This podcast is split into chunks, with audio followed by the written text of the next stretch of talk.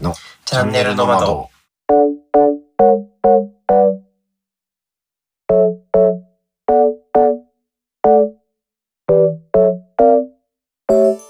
シンガーソングライターの市隆です。アーティストイラストレーターデザイナーの龍太郎です。身の回りのこと、時事ネタ、カルチャー、皆様からのお悩み、質問、あれこれ自由にお話しします。7月28日、金曜日、チャンネルの窓、エピソード22はい、です。今週も皆様お疲れ様でしたお。疲れ様でした。暑さがえぐいことになってきてますし、本当にもう死にそうです。死にそうですね。私、ね比較的自分はぬくぬくとというか あの冷房の効いたところに一日中いるのでなんか通勤通学されてる方うんね、本当にね、外で歩かなければいけない人たち本当に毎日お疲れ様ですご自愛ください。ご自愛くださいね水飲んで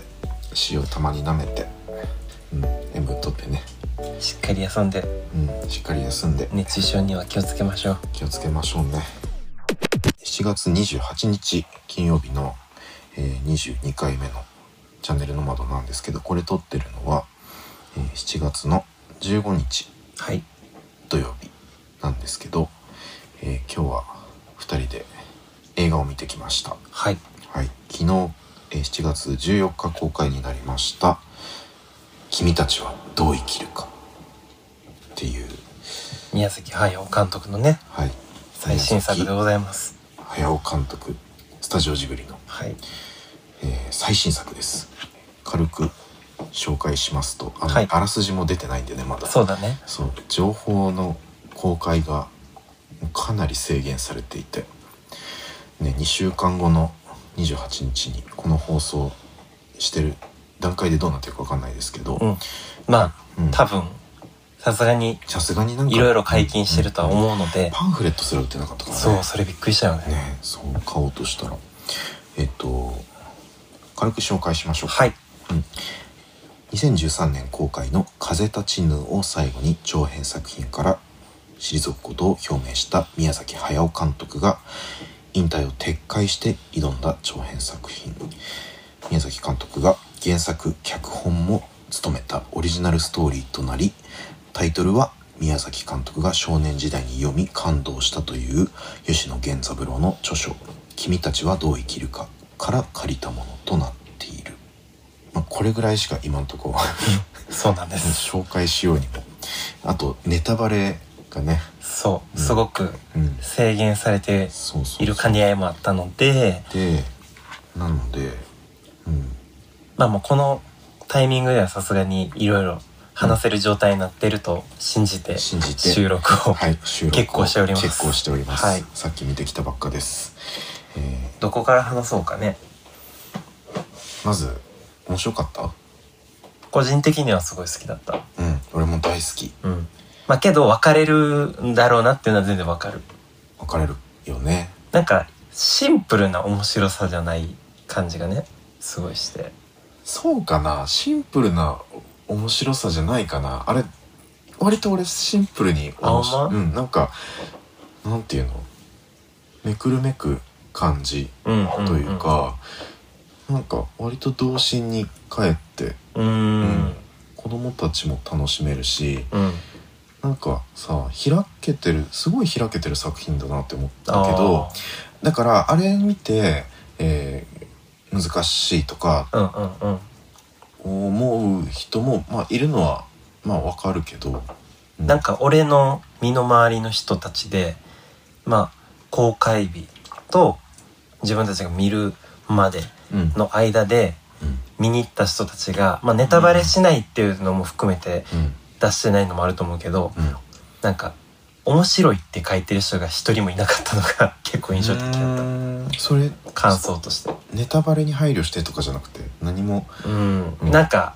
大体みんなが言ってたのは、やっぱりその、早尾ワールド全開だったとか、あー早尾だったみたいな。あはいはいはいはいはい感じとかでなんかそのシンプルに面白かったっていう人が本当にいなくてああなるほどねそそうね「ハヤオワールド」全開だったなっていうのは自分も同感、うんうんうんなんか自分がちっちゃい頃から親しんできたあの宮崎駿が作ってきた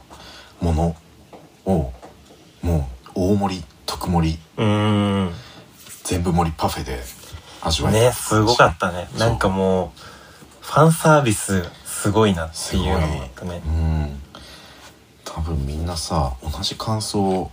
結構持った人いると思うんだけど、なんかメドレーっていうかさ、そうねジブリメドレうーん、ジブリメドレーだっだったよたね、うんそれこそ高橋が見終わった後にさ、うん、すぐあの走馬灯を見てるようだったって言ってたのが、ちょっとさ例えどうかと思うけど、うあん、の まあそうだねめくるめくこうあこれはあれのオマージュうんだなっていうのが、あこれはあのあのキャラとあのキャラが足したやつだなみうんうんうたいんなのが、うん、すぐわかるそうだうねん、あでもこれそうか自分がなんか宮崎駿の結構好きだかえらけどまあ結構多分ジブリに関してはさ、うん特に多分日本の自分ら世代ぐらいまでとかはさうんかなりその一定数もうベースがある人ばっかりやと思うから、割合は多いようね、ん、だからそう感じてる人はすごい多いんじゃないかなやっぱりうんうんうんうんそうだっただからすごいジブリを楽しんできたりこうたしなんできた人たちに はうん刺さるシーンはいっぱいあったよねだかそうだねらそれをなんかくどいって思うかあー楽しめたかとかでも結構変わりそう何か新しいものを求めてる人にああとそっうてねはまあそうだねなんかもっと、ま、全く違うものを見たいっていう期待があった人からするともしかしたらうんなんか今までのジブリ、うんうんだったかもしれないうんそうだからすごいその公開までさ、うんもう宣伝もうん一切せず、うん、一切せず。予告も出さずうん。でやってたから多分そのねユーザー的にはうん。すごいこうびっくり要素があるというか革新的な感じをなんかこう匂わせられてるうん。で蓋を開けてみると意外とこうベスト版みたいなっああ、そうか。ていうところでああ、なるほど。なそれを良しとするか、う物足りなかったとかなんかそうんうの、んうん総集編やんって思う人がうん。うん。分かれてもまなるほあど、ね。違和感はないか。も。それはそうかも。うんなるほどね。なるほどね。まあ、自分たちは割とそういう面ではその楽しめた側だったよねうん、超楽しかった。特にやっぱその中盤からのうん。ねこう下の世界っていうのかな、あれうんは結局ね、うん名称がちょっとねうん。最後まで特に明記され明日の世界ね。そう、ん、されてなかっったけどた。屋敷、屋敷っていうか、あの、あの中ね。うんなんか一回だけセリフでその「下」みたいなうん、下の世界って言言っってた。てたよね、うんからいそうなんかすごい一気にうん。自分がこう好きだったジブリワールドのファンタジー感うん。がすごい散りばめられてて散りばめられてた。すごい好きだったねうんそうだねこの感情はやっぱりあれかな自分がある程度年取ってなんか昔のものが懐かしいっていう感覚なのかしらなんかやっぱこうずっとさ見てきたうん大人の方が楽しめる作品になってるのは間違いないかなと思そううねなんかこう振り返れるぐらい年月が経ってる人の方がさ、うん味わい深いうん風には思そうかもなんかさあれをあの今日見た劇場のお客さんの中にお子ちゃまいたけど、ううんうんうんお子ちゃまが見てでなんかお子ちゃまにあと後で昔のジブリ作品を見てもらって、ななんか逆から確かに楽しませるみたいなこともできそうだよね、確かに確かにうん、なんか元ネタあれかみたいなそうね、うんそういう風に楽しめる要素はいっぱいあったよねあったあったなんかすごい前半がさ、うんまあすごいそのに1910年代やったっけなあ違うかえっとね違うわ じゃあ俺それ別の映画のこと言ってあるわ別の映画の混ざってた多分だけど第二次第二次世界大戦あたり、だから40、あまあ4040 40年代、うん2345ぐらいそのぐらい、やねうん、のおはな、えっと、シーンから始まるから、えっとだから何最初見た時はさい戦争を題材にした現代的現代的じゃないまあ、うん、近代のうんうんうん設定のまま、えー特にファンタジックな要素なくうんうんうんうん進んでいくのかしらって思って。思ったうん、なんかねそっとちょっと最初、うん、なんかそれはそれで凝ったものが見れるんだろうなと思ったけど、うんちょっと身構えたんだよ身構えたね、うんうん自分もなんかね個人的にはあんまり風立ちぬが自分の中でハマれなかったタイプだったんであーあーはいはいはいこうちょっとそれがフラッシュバックしあーしたというかうんうんわこのまま続くんかなみたいな、うんちょっと心配があったけど、うんその流れでねうん進んでいくとだいぶまたうん展開がガラッと変わってっていうなんかさ自分の感じ方だけど、うんタイトルがさ「君たちはどう生きるか」じゃない、うんであの導入だったからちょっとやっぱなんていうのかなあのメッセージ性が強いこう若干説教臭い感じの映画になるのかなって思ったの。うんまあまあそれれはそれであの受け入れようと思って見見始めたんだけど、うなんかだから進んでいくにつれもう予想外のことがんね起きまくってなんていうのかな宮崎駿最後の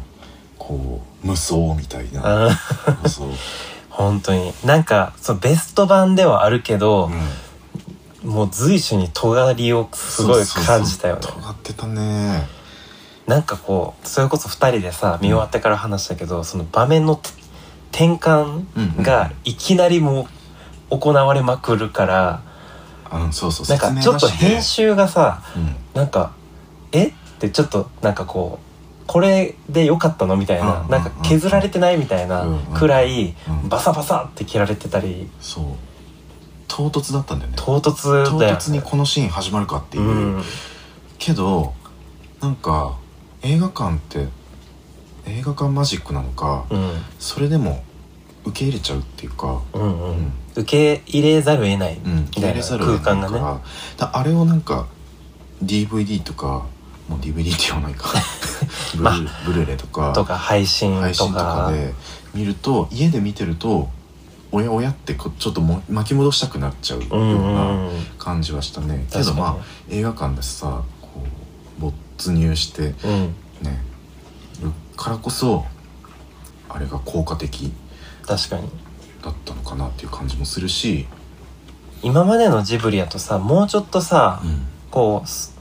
なんていうのちゃんと日本感があるというかそのそんなにこう急にうんうんパッて切り替わったりとかあんまりうんうんなかった印象、まあその導入ですごいダイナミックにみたいなのはあったと思うけど、んんうんあんなにいきなり「え変わった?」みたいなシチュエーション変わったみたいなうん転換ってあんまりなかった印象やったからそうだね今回は全体的にそういううんね場面が多々あったからうんそういう面でもすごいこう尖りを感じただからよく感じたねしあのよく分かんなかったそう ね全然本当にそう全然よく分かってない今俺そうだからなんか全体通してこう説明を基本しないっていうのが一貫しているところが感じてたねかなり、うんまあ、そこを評価を分ける場所なのかなっていうのはああそうねだからどっちかというとやっぱジブリってさうんそういう世界観がいろいろあるけどもなんだかんだでまあどうなんかないやあのね分かんなかったよ俺ここまああの宮崎駿監督のうんうん作品、ね他にもスタジオジブリでも宮崎吾郎監督のものとかあったし、だからは駿監督のものっていうともう俺、えっとポニョからよく分かってないはいはいはいはい、まあなんかねあんまり考察しようともしてないからかもしれないけど、うんポニョから先はよく分かってないハウルもよく分かんなかったし、うんうん風立ちぬはまあわか割と分かりますあけどなんかそんなに含みっていうわけではなかったですね、含みはなかうん、うん、ポニョとハウルは分かんないなんなら千と千尋」もよくわかんないしうんうんただだからだからこそなんかねこれはこうだったんだって、うんこうこっちでね無理やり筋を通して楽しむみたいなこともできるのかもしれないしそうねうんだからすごいこう見終わってからさ、うんあれこれ話そうそうそう話せる楽しさみたいなのそうだもね、うんある作品ではあるなと思ったし、うんなんか個人的に感じたのはうんその宮崎駿監督自身が尖ってるのもあるし、うんなんかこの尖りをなんか見る側が受け入れてくれるだろうみたいなちょっとこう信頼されてる感もあ感じた、あ託されてる感じまあ、託されてるかは分からんけど、うんあまあこういうのもお好きでしょみたいああなああああまあそうだね これ見て話したいでしょみたいななんかそれぐらい投げてもらってる感じはうん個人的には思ったかそうだね、なうんなんかそれってでも愛だよねいや本当にうんだから結構さ最近すごいその作品を出す側がうんその観客側を信用してないというか信頼してないうん作りみたいなうんだからすごい余分に説明をするみたいな、うんっうんていうのが結構なんか議論されてたりするうんうん作品がさ、うん結構あるのを知ってるからこそうん今回はいい意味で自分はうん信頼してくれてるのかなみたいな観客側をそうだよねでうん受け取りましたうんうんうんうんそうだねなんかどういう物語だったのか今説明してって言われても全然説明できないまあなんかそうだねその戦時中のけ どうん世界から急にうん下の世界っていうそのうんね壮大なうん幻想的な世界うん に行ってでまあまたドタバタというか ドタバタしてでなんかよくわからないけどまあ戻ってくることもできるみたいなああそうだね戻ってくれる瞬間あったねあのあそこでもグッときたなあの,、うんあのここで戻れるよってどうす戻るれるけってどどうするみたいなうね、ん、で戻りませんっつって、えーインコたちと やばいなんかうんポイントポイントで話したらマジで何言ってんねんみたいな話してるよね、インコたちが追いかけてきてもうもうちょっと話 の筋説明した方がいいんかなこれっていやー無理無理無理よ、って戦時中のうん戦時中にお母さんを火事で亡くした息子がうん、えっと、そうねお父さんに連れられて東京を離れた場所でそう疎開先疎開先なのかなうんでお父さんとお父さんと再婚した再婚してるよね再婚したあうれ、んう再婚したんお母さんの妹うんと再婚してて、うんしかも子供も身ごもってて、うんうんうんすごい複雑オブ複雑みたいなそうで息子でね、えー、真人くんうんうん主人公の真人くんの心境的にはもうずーっとしかめ面で、うんこうお母さんの新しいお母さんの夏子さんに「うんほらお腹の中には真人君の弟がいるのよ」って言われてもうでもなんか戸惑いの表情そうとね複雑な顔でうんずーっとふてこしてて、そうそうそうそうでそこにえーっとあ結構説明できるかもそこにアオサギがやってきて、うんでアオサギ不不思議なアオサギがうんこう攻撃的だねそうそう攻撃的で不思議なアオサギがその、えー館にやってきた真人君をなんか挑発するようにうん何回も何回もうん挑発しに来てねそうそうでその挑発に乗った真人君がアオサギを追ってやってきた、えー不思議なその屋敷のこう敷地内の何あれは塔塔なんかかな、うんうん、池池、うん池をまたいだ先にあうんうるん謎の塔、謎の塔まで行って、えーまあ、その不思議な塔から、うんえー宮崎駿ワールド全開のファンタジーが始まる始まるという。感じだよねで途中で、えーペリカンが出てきたりたりインコが出てきたり、えーなんだでかいナマズみたいなのが出てきた出てりきオカメインコがオカメインコ オカメインコはパラダイスというかパラダイスではないなパパラダイス軍団かな軍団なんかそうだねああの辺だから「千と千尋」とかあとはなんか自分猫の恩返しあうんうんうんのうん、うん、そう感じもすごく感じあのうんた石石の中で光るものがあって、あれ耳を澄ませばとはいはいはい猫の恩返しの要素そうだよねだよね、とかすごいこう、うん急にキャラクターがうんすごいいっぱい出てきてね、でどのなんかキャラクターっていうかそのあーこのキャラがベースやったのかなみたいなうん風に思わせられるようなわらわらと「かわらわら」っていう、うんうんあれはなんて説明すればいいんだろうわらわらっていうゆるキャラみたいなのも出てくるんですよ、本当に緩かっったねたそうゆるい線線も少ないなんかメタボみたメいなさタあそうそうメタモンみたいなのが出てきてでそれが、えっと、いっぱい出てくるんだけどその感じはもろジブリの今までので言うと「真っ黒クロスケ」とかあと「もののけ姫の小玉」とうか、ん、うんそういうものの新しいやつって感じだったよね。なんか今までのそういううんキャラたちのジェネリックジェネリックジェネリックってなんかジェネ意リ味がちょっと違うか ちょらっ。と違うね、うんうんなんかハイブリッドまあハイブリッドでもないか、まあなんか精霊、うん、でもなんかあの説明セリフ内の説明だとあれは、えっと生まれてくる前の人間の命ってあって言ってたね言ってたからおマクロクロスケは何だったのかはよくわかんないけど、確かにそういう意味ではさうんすごい久々にあのあの位置のあのキャラに対してさうんわらわらだけすごい説明されてたよね今回そうね、他の結局アオサギとかさうん、アオサギは何だったのかよくわかんないオしカメインコ軍団とかもさ、うんインコもわかんない全然どういう立ち位置なんか分からなかったけど、うんまあこれオカメインコはまだちょっとねなんとなく分かったけどあそうねなんか勝手に説明なんか勝手にこういうことだったのかなっていうふうに考えるとまあ王子様のうん世界うんだから王子様が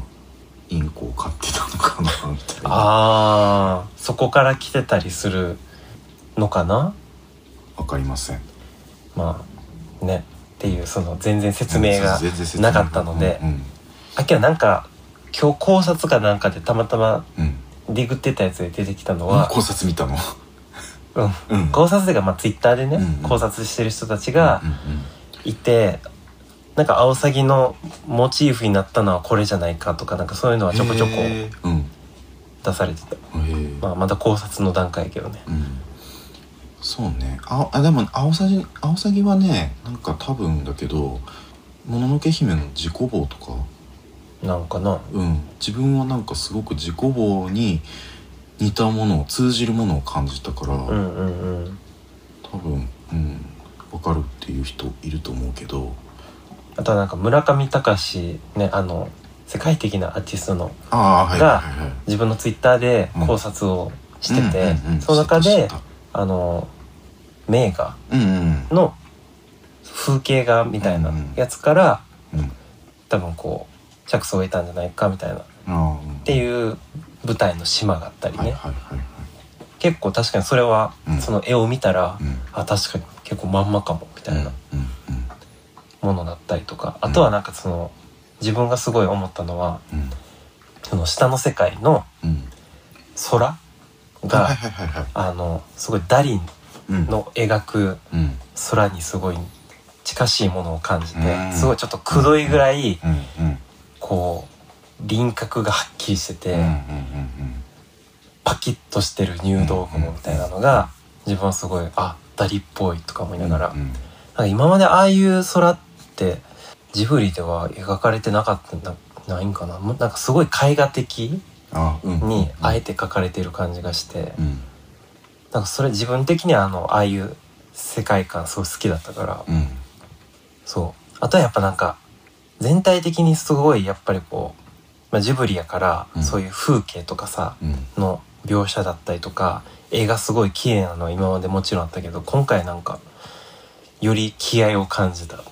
いろんなモチーフだったりとかも、うんすごいどのカットもうんああ綺麗って思わせられるなんか印象に残る場面が多かったなっていうのは印象的やったかな。だかうんら自分が絵を描いてたりするからなおさらなあでもあのすごく、ね、思わせられるうんところ面があった白ね面白かったよなんか面白面白かったなんかね快感だったすごくうん見てて、なんかここまでさその「ハヤオワールド」でなんかファンタジうん、うんーがっつりやってるのって久々やったから、うんなんか余計に自分はそういう面でも嬉しかったね。そうだね、うんうん、ハヤオが描くこのファンタジーな世界観がまたあんなにこう気合の入ったうんビジュアルでうんうん展開されてるっていうのだけでもこううんワクワクするというか、うんあとはなんかまだどのキャラがどの声だったのかみたいなうんところの段階でさうちあはあ そう話してそうるけそうどそうあ声優さんが最後ね、うんエンドクレジットでこうそうそうそうバーって並んでて「えその人も?」みたいな、うんなのが何人かねそうだねちょっとまだほんと一部し かだしこの人出てたけどどの声だったんだろうみたいなのうんうんが全然分かってないんだけど、俺はえっと名前なんだっけあ のえっとお役姉さんお姉さん、うん、役の名前なんだっけあのなあ夏子のおか夏子の違うえっと使用人のおばあちゃんの若い頃とかな、ああきキリコさんキリコさんかなそうあの最初船こいで現れた、うんはいあの人が絶対この人は柴咲コウだなって思ったんだよねはいはいそう言ってたねそうそれだけ分かった自分全く最後まで分からず、うんあ柴咲こうやったんやっていうなぜかキムタクとかは分かんなかったけど柴咲コウだけ分かったそうそれが意外やったなんかもう自分はあの第一声目から「キムタクや!」だったからあ俺さ分かんなかったけどなんでだろ うなぜ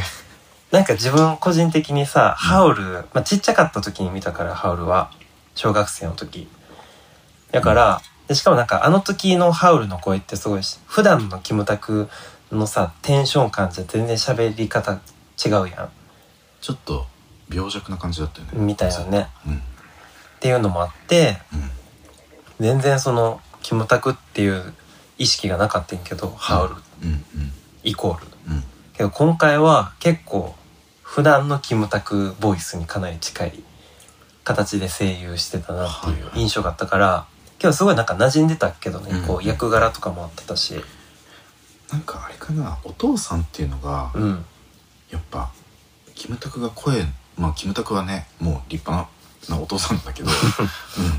うん、お父さん役をやるっていうのがちょっと確かにね意外すぎたのかも自分にとっては、うん、うん、でそれこそ多分キムタクが映画とかドラマでお父さん役やりだしたのもこの5年10年内ぐらい、うんでうんうんうんやから自分はなんかその結構ドラマとかはさ、うんうんあのー社会人なる前後ぐらいまですごいドラマとか見てたから、うんあキムタクもお父さん役やりだしたみたいなのがあったけど、そこら辺見てない人からすると結構新鮮やったのかなあとはどこから言おうかって感じだよねあ菅田将暉あ菅田将暉ね菅田将暉がまだネット公式の発表じゃないけど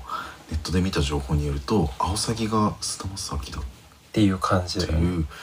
説があってそうだとしたらすごいびっくりだなってまあ、思今日多分そうみたいね、へー書いてる感じあとみんなのリアクション的には、うんうんうんだとしたらすごいね全然わからんかった全よ、ね、然分からんしそして菅田将暉って俺より若いよねうん多分俺の方が近いんじゃないそうだよね信じられないうまいっていうかすごいあとなんかいい意味でさうん嘘くささとうんなんか棒読み感がうんあったのが印象的やったアオサギのあーまあそなうんかかもすごいこううんうん入り込んでる感じっていうよりかは、うんいい意味でこうあーうん浅い感じでうんうんうんやってる、あのアオサギのテンション感そうねとこがろどころやっぱ張り付いてる感っていうかうんうんうんああそれはすごいいい良かったかもうん、がすごいあの役の感じと、うんなんかそのあのジブリのテイストうんに合ってたなと思って確かにでこの声のおっさんは一体誰なんやろってずっとさうん見てる間思ってたけどうんまさかのみうんたいなうんうんキャスティングでねうんびっくりしたなこれさうちら全部さ、うんあのネットの情報と憶測で喋ってるからあ正確じゃない可能性はあるけどそうそうそうまあそうここら辺は多分、うんきっとそうそうきっとそうであとはえっとあれ言っちゃいます何大竹しのぶ違う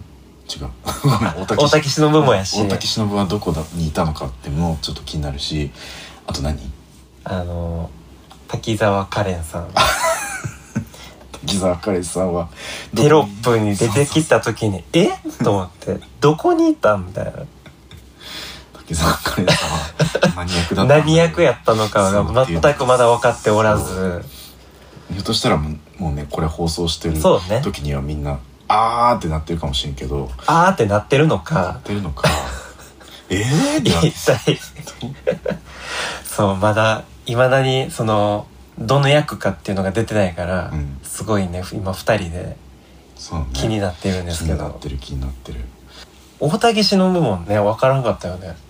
わかんなかったっ個人的にはあのおばあちゃんズの誰かなんかなっていう、んうんまあ現時点では推測まあまあそれもちょっとそうね解禁されたら楽しみですねっていう楽しみにしていましょうあとまあやっぱ個人的にはね、うんあのテーマ曲メインテーマ曲みたいなのがあのピアノでうん出てきた時に、あ被災市場だって思ったのがすごく嬉しかったです、すごいなんかサントラがさ、なんかしっかりこうザ・ジブリって感じなうん、のそうもそうそうそうそう、良かったねうん、よかった音がいい音がいい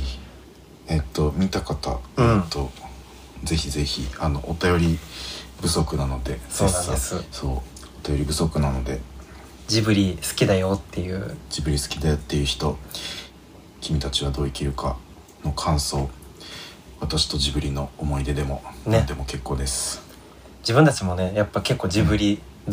きやからさそうジブリばっか見て育ってきたから自分もいろいろ話したよねうんなんで、えーお便りお気軽に送ってくださいね、多分これの放送で初めて聞いてくれてる方とかもしかしたらいるかもしれないもんねそうだねだからなおさらうんいろんなエピソードとか、はい自分のね思い出の話とかそう好含めてきな作品だけでも OK です、うん送っていただけるとねはい、はいえーこんな感じでそんな感じで、えー楽しんできましたね楽しんできました、えー君たちはどう生きるか 公開中です公ね開中ですはいぜひ見に行ってください ぜひぜひそれでははいお便りいただいておりますありがとうございまありがとうごすざいます。えー、ラジオネーム、ママディーバさん。ママディワさんいえっと、ありがとうございます。つもありがとうございますえー、いちさん、りょうたろうさん、ちゃんのまちゃんのまこの2週間楽しみにしてました。えー、ちゃんのま欠乏症でした。また、七夕の日、苦手病を患ってる。多分、日本に私一人、かっことじ。ので、この日前後はうんイライラしてたのですが、やっと落ち着きました。お二人の最近のご機嫌はいかがですかえーアップダウンがありますでも基本的に元気ですさて、龍太郎さんにお願いがあります。あらエピソード1の自己紹介で、お洋服を選ぶのを好きって、カフェラテあればいつでも選べますよって、えーそこで、カフェラテ1年分でお願いします。マジ欲しい。私に服を選んでほしいのです。お実際お店に一緒に行くのは難しいけど、かっこ本当はずうずうしく一緒に行きたいけど、えー古着屋さんや、古着屋さんならここら辺、おしゃれな服ならこの辺りにあるよって、ライブに、ライブとかに着ていけるおしゃれな服が欲しいんです。ちなみに、いちさんが以前、ゆっきゅんとのロフトヘブン、ツーマンの時に着ていたような独特なゆったりした服も好きです。あら余談ですが洋服のことを息子に相談してたら次の言葉を教えてもらいましたこれは年齢を重ねることも関係するキキキリンさんの言葉ですうん今年あなたは一つ年を取るその度に年相応とかいい年してとかつまらない言葉があなたを縛ろうとするあなたは耳を貸す必要なんてない世間の見る目なんていつだって後から変わる着たことない服に袖を通して見たことない自分に心躍らせる他の誰でもない私を楽しむ年齢を脱ぐ冒険を着る私は私素敵ここれを聞いて着たことのない服を着るぞってなってますうんいくつになっても綺麗な服でかっこいい服を着たいなと思ってます龍太郎さんよろしくお願いいたします、あえー最後にだんだん番組を私物化してきているママディーバより かっこ行き過ぎたら叱ってくださいねらいいよいいよ私物化いいよいいよ信じられない暑さお二人とも熱中症冷房病気をつけてくださいねということですはーいママディーバさんあねりがとうございまあすりがとうございました七夕が 嫌いなの苦手な の、うん、七夕でこう盛り上がるあの感じがってことなのかなああこの間言ってたりゅうちゃんのあうんの WBC の感じに似てるかもれない 思い出したそうそうそう思い出したそう俺も今それ言おうかなと思っ苦手病あのね日本に全然ねママディーバさんだけじゃないかもしれないです、うんた 仲間きっとたくさんいると思います何が織姫だ何が彦星だみたいなね龍太郎さん はいお願いされちゃってるよどうしましょうどうしましょうねカフェラテ一 丁太っ腹じゃない欲しいですもう最近さ、カフェラテというかコーヒーもさ原材料とかがう高騰しまくってて、もう値上がりに値上がりしてまして、んで自分結構ね1日に23杯飲んだりする時があるからうんう、んうんうんもうねお財布がねいやつーらーとつらーってママディーバさん龍太郎さんのカフェラテ1年分は結構高くつきそうなのつできますよ今なのでえっ、とまあまあ教えてもらいましょう、龍太郎さんにまあ自分ちょっとレディースうんは結構太いのでなんなんですけどどうかなまあそのたかしのさうんゆっきゅんとのライブの時のうんあの洋服の感じっうんうんうんていうのはそうねどのブランドとかってなるのかなあれは例えねばゆきんとのツーマンの時に着てたのは、えっとハイネックの T シャツ、えーグレーの T シャツは、えーナノユニバースで買ったものですなんかハイネックのものえっとネックレスあのりゅうちゃんにあの日はネックレスを借りたんだけど、うんパールのネックレスが映えるものが欲しいなと思ってて、うんうんでハイネックのものがなんかないかなって探してた時にナノユニバースで、うん、なんかちょうどいい半袖の、えーものをあれに羽織ってたよねあそうそうかは羽織ってたやつはえっ、とマイビューティフルランドレットっていういはいはい名前の、えーブランドが出してる、えーちょっとなんか着着物じゃないけどなんていうのかなえーえーちょっとジャパニーズテイストな、うんうんうんものすごく、えっと幅がある、うんえー独特なシルエットになるジャケット、えー、マイビューティフルランドレットっていうのは自分の好きなブランドの一つなんですけど、うんまあなんだろうな特徴的なシルエットのものが多いですすごく幅が広かったり、えーパンツだったらすごく、えー、と渡り幅とかうんうんがもう極太パンツみたいなの出してたりとか、うん、自分の初期のアーシャでも着てたりするんだけど、うんうん、そうで、えーそのジャケットを合わせてで下のパンツはそのパンツもね好きなブランドのドゥルカマラっていううんうとこんのパンツを履いてて、トゥルカマラもマイビューティフルランドレットもメンズもレディースも、うんえーなんだろうないわゆるユニセックスうんうんとして出してて、うん、えっ、とジェンダーフリーではいはい着れるものが多いです、うんあのサイズ大きめに作られてるからそうだね基本どの体格どの身長の人が着てもオーバーサイズっぽくなるかうな、んうんうんうん、で結構攻めてるものによっては結構攻めてたり攻めてる感じのものもあるしけどねギャルソンほど尖ってないって感じかな、あうん、あより攻めた感じでいくならギャルソンとかまあギャルソンはそうだね攻めた感じでいくなら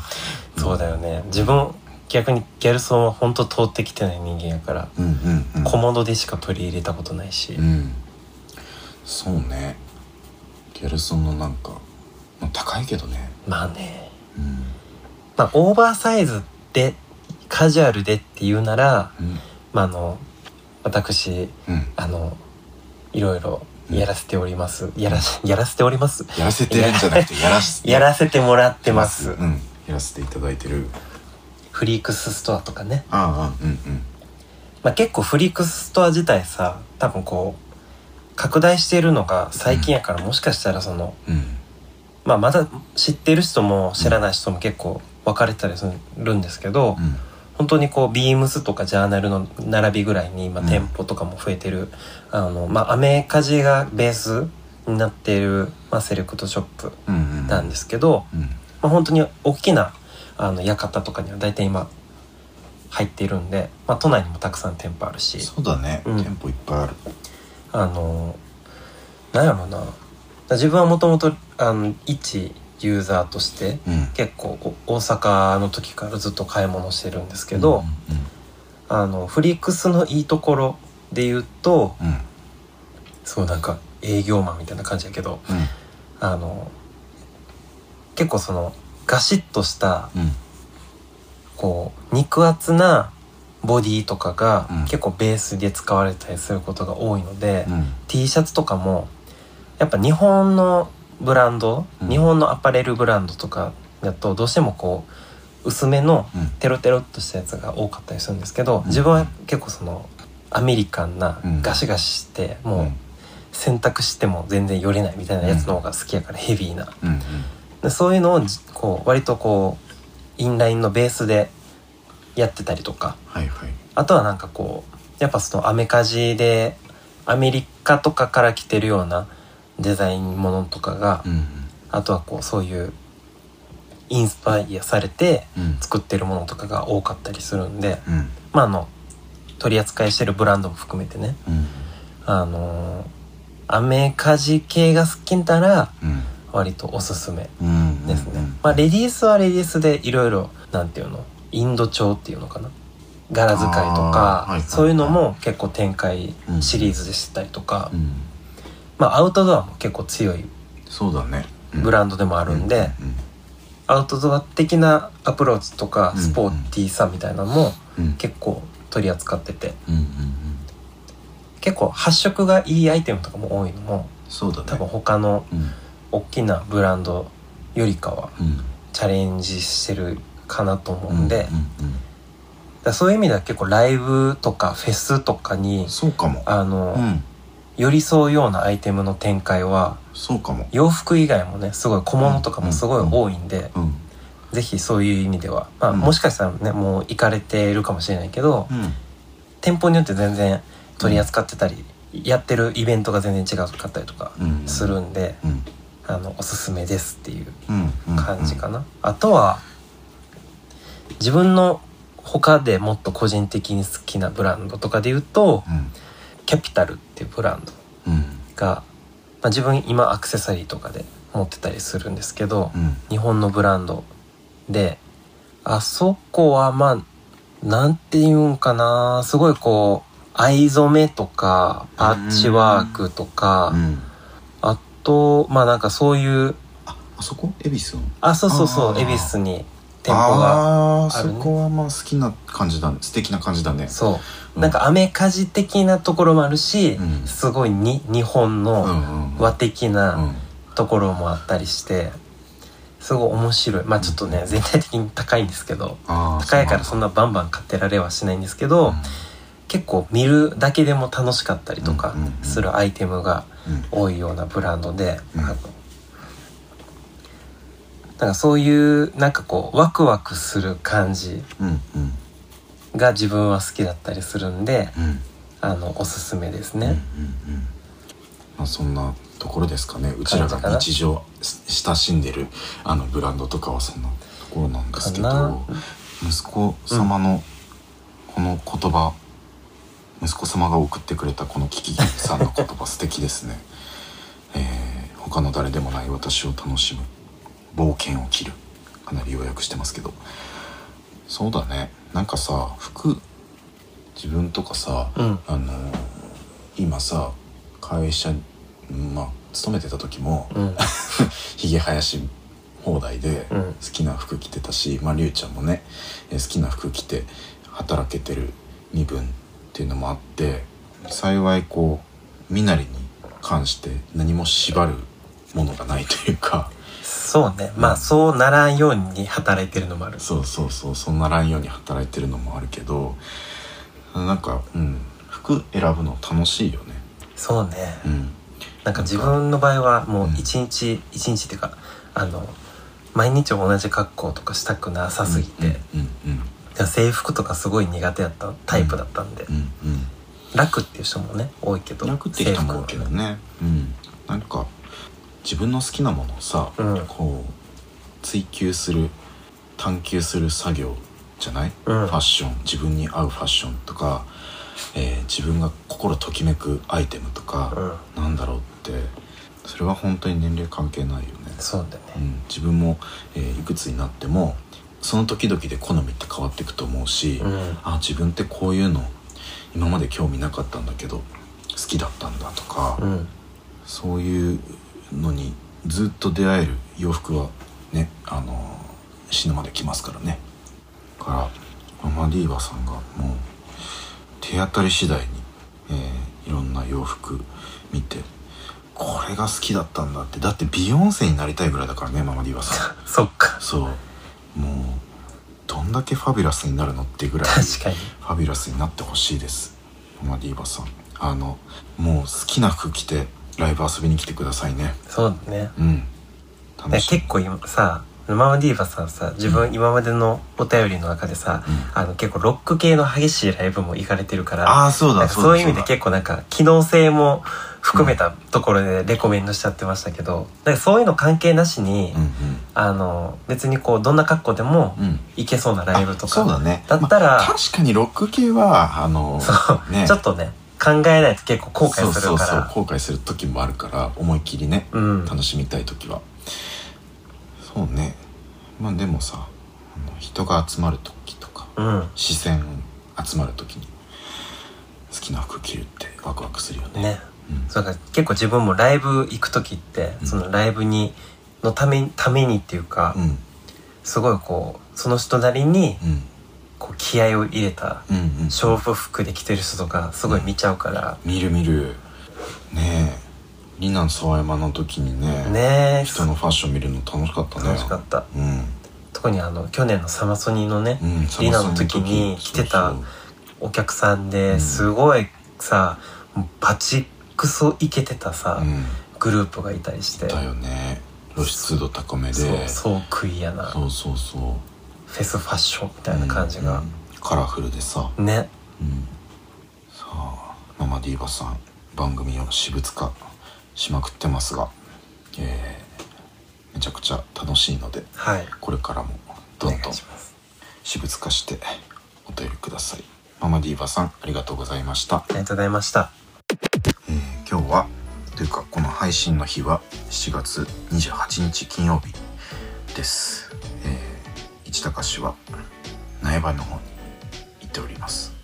苗場って何が行われてるんですかフジロックフェスティバルが行われているんです高橋さんは何年連続ぐらい行ってるんだっけえっとね途中コロナがあったそうかからそうかえー行ってない時はあるけど今回で4回目でうんうん201820192022うんと行ってるって感じかななるほどうん、いやーなので、えーこれ告知ツイートをいつもツイッターの方では自分がやってんだけどうん苗場からそうね やってる感じかな それはまあ苗場からやろうかなって思ってるけど、うそうまあ別にそれかさ、うんあの予告 ああ予告ツイートって予告ツイートしちゃえばいいんでやったことないやそうできるんだよねうん全然できる、うん うんじゃあ予告ツイートして てえーその6時あたりうん、は多分何見てるかな6時あたりって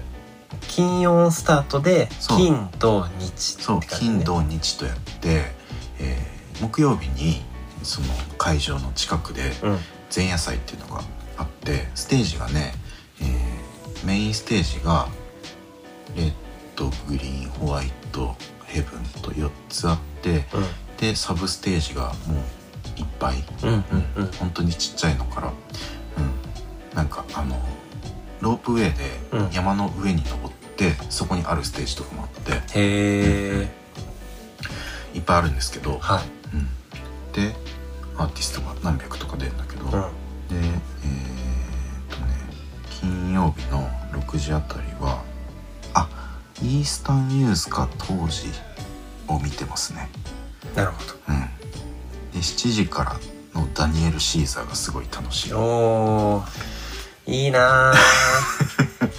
そうダニエル・シーザー自分大好きで、うんで今年出たアルバムがむちゃくちゃ良くてよかったね良かったでまあ来日するっていうのは、まあ、そのフジロックでうんうん決まっててさ、でまあこの数年さフジロックもずっと YouTube でうんあの配信してくれてたから、うんまあ配信で見れるやっていう風にうんうんうん思ってたら今年まさかのフそうジねロックのね残念だね配信がねなないっていうアナウンスが出てそうなんだね辛いいやほんと連れてきたいよちょっとねフジロックってあのまあ知ってる方うん、は知ってると思うんですけどうん、なかなか行くハードルもちょっと高めのねそうなんだよねチケット代もちょっと年々上がってたりとか、まあ、そもそもね、えー自分は東京から行くんだけど、うんえー新潟県の湯沢町っていうとこにうんうんある苗場スキー場でやるのでこうやっぱアクセスもさ、そうねうん新幹線を使ってとか、まあ、人によっては飛行機使ってうんみたいな感じで、うん、一箇所に集まらなきゃいけないからね。うん、で、えー山の中だから結構こう各国じゃまあ天気が変わりやすかったりするからね,、うんうんうんあのね別にあの山道を張ってこう何登っていかなきゃいけないみたいなことはないけど、うんうんうん全部すごい雨そうそうにそう、ねうん当たったりとかそうそうすごい雨が突然襲ってきたりとかするしそうあとまあ暑いうん暑かったりするしで歩きっぱなしなので、うんうんうステんージ一番端っこから端っこまでで渋谷から新宿ぐらいあるですよおーそうその間歩いたりするぐらい、うんうん、まあ割と足腰に来るイベントだったりするのとねあとまあ長長いんで4日間ぐらいそうねそ4う日間ぐらいあるもんねうん、その間の宿とか、うんキャンプとか、まあ、何かとハードルは高いんですけど、まあ、いつか一緒に行きましょうよ。うんぜひうん、まあ自分たちはねあの来月そうサマソニにもそう行くのでサマソニはね2人で行くよね。そうなんですうん、そう自分も2日連続フェスって初めてでさ泊まってねそうしかもこうその周辺に泊まってねうんっていうのも含めて楽しみだね。楽しみうんうんけど自分普段もう完全にデスクワーク人間やからちょっとビビってはいるまあ大丈夫やと思うけどいやわかるよ。ちょっとね自分も、うん普段のさ生活のギャップがそうそうすごいからアクティブ人間じゃないしねそうそう自分も全然アクティブになってない富士はなんとかなってるけどうんうんやっぱ毎年毎年きついって思いながらうんあーでも音楽最高ってなるかなんかねこういい具合にアドレナリンとらうんうんテンションでうん乗り切りたいそんなうんフェス事情ですね S 事情ですねまた時間あるので、はいしっかり準備して楽しみましょ楽しみましょう皆さんもね、ううんえー夏、えーいろいろイベントあると思いますがこれからですもんねこれからですか夏ら、うん、あの海に行かれる方も川に行かれる方も本番山行かれる方ももろもろ事故等に気をつけて、うん、うん、はい体調に気をつけて目いっぱい楽しんでいきましょうねはいそのとこかなはいはいチャンネルの窓ではお便り募集しています Twitter、Instagram の DM またはお便りフォームまで番組へのご意見ご感想お悩み質問何でも結構ですのでお気軽に送ってくださいはいそれでは市高しと龍太郎でしたバイバーイバイバーイじゃあ飲まーじゃあ飲まーす